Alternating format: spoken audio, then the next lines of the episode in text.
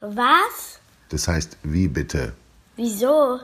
Wie erkläre ich's meinem Kind? Warum Spielen schlau macht von Anke Schipp. Es ist etwas, das einfach so passiert. Jeder Mensch macht es, wenn er auf die Welt kommt. Er kann gar nicht anders. Er fängt an zu spielen. Auch wenn es nicht immer danach aussieht. Das Strampeln mit den Beinen, das Greifen nach einem Gegenstand, das Fabrizieren von Geräuschen, all das ist ein Spiel, das dazu dient, dass ein Kind sich ausprobiert, seine Welt entdeckt und lernt, darin zurechtzukommen. Wenn ein Kind fünfmal seinen Löffel aus dem Hochstuhl fallen lässt, macht es das nicht, um die Eltern zu ärgern, sondern um Dinge herauszufinden und diese abzuspeichern. Kann man den Aufprall hören? Wie lange dauert es, bis man ihn hört? Geht der Gegenstand kaputt?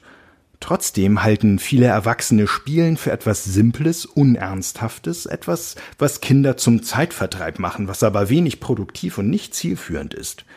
Viele Eltern wollen deshalb ihre Kinder lieber mit schulischen Programmen fördern, schenken ihnen Spielzeug, bei dem sie nebenbei noch Rechnen üben, oder drängen sie dazu, ein Instrument oder eine Sprache zu lernen, statt sie einfach spielen zu lassen.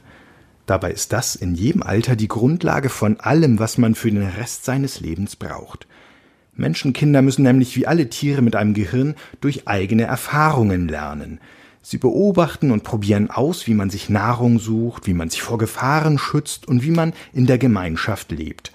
Die Struktur unseres Gehirns wird während der Kindheit dadurch geformt, dass wir Dinge bewältigen und Erfahrungen sammeln.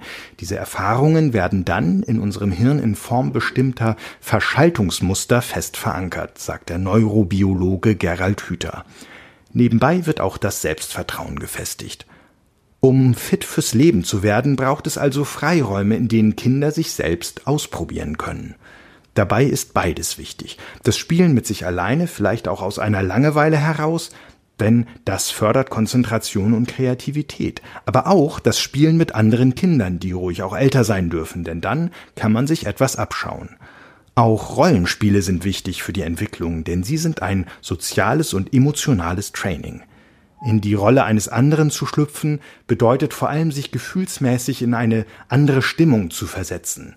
So kann man Angst, Trauer und Wut besser verarbeiten und entwickelt gleichzeitig Einfühlungsvermögen für andere. Weil das alles wichtig ist, steht das Recht auf Spielen auch im Artikel 31 Absatz 1 der UN Kinderrechtskonvention. Das ist eine Liste mit Kinderrechten zusammengetragen von der Gemeinschaft fast aller Länder auf der ganzen Welt. Und damit ist es etwas, das beachtenswert ist. Eltern, die immer noch skeptisch sind, sollten die Sache so sehen. Spielen ist die Arbeit der Kinder und jede Arbeit muss respektiert werden.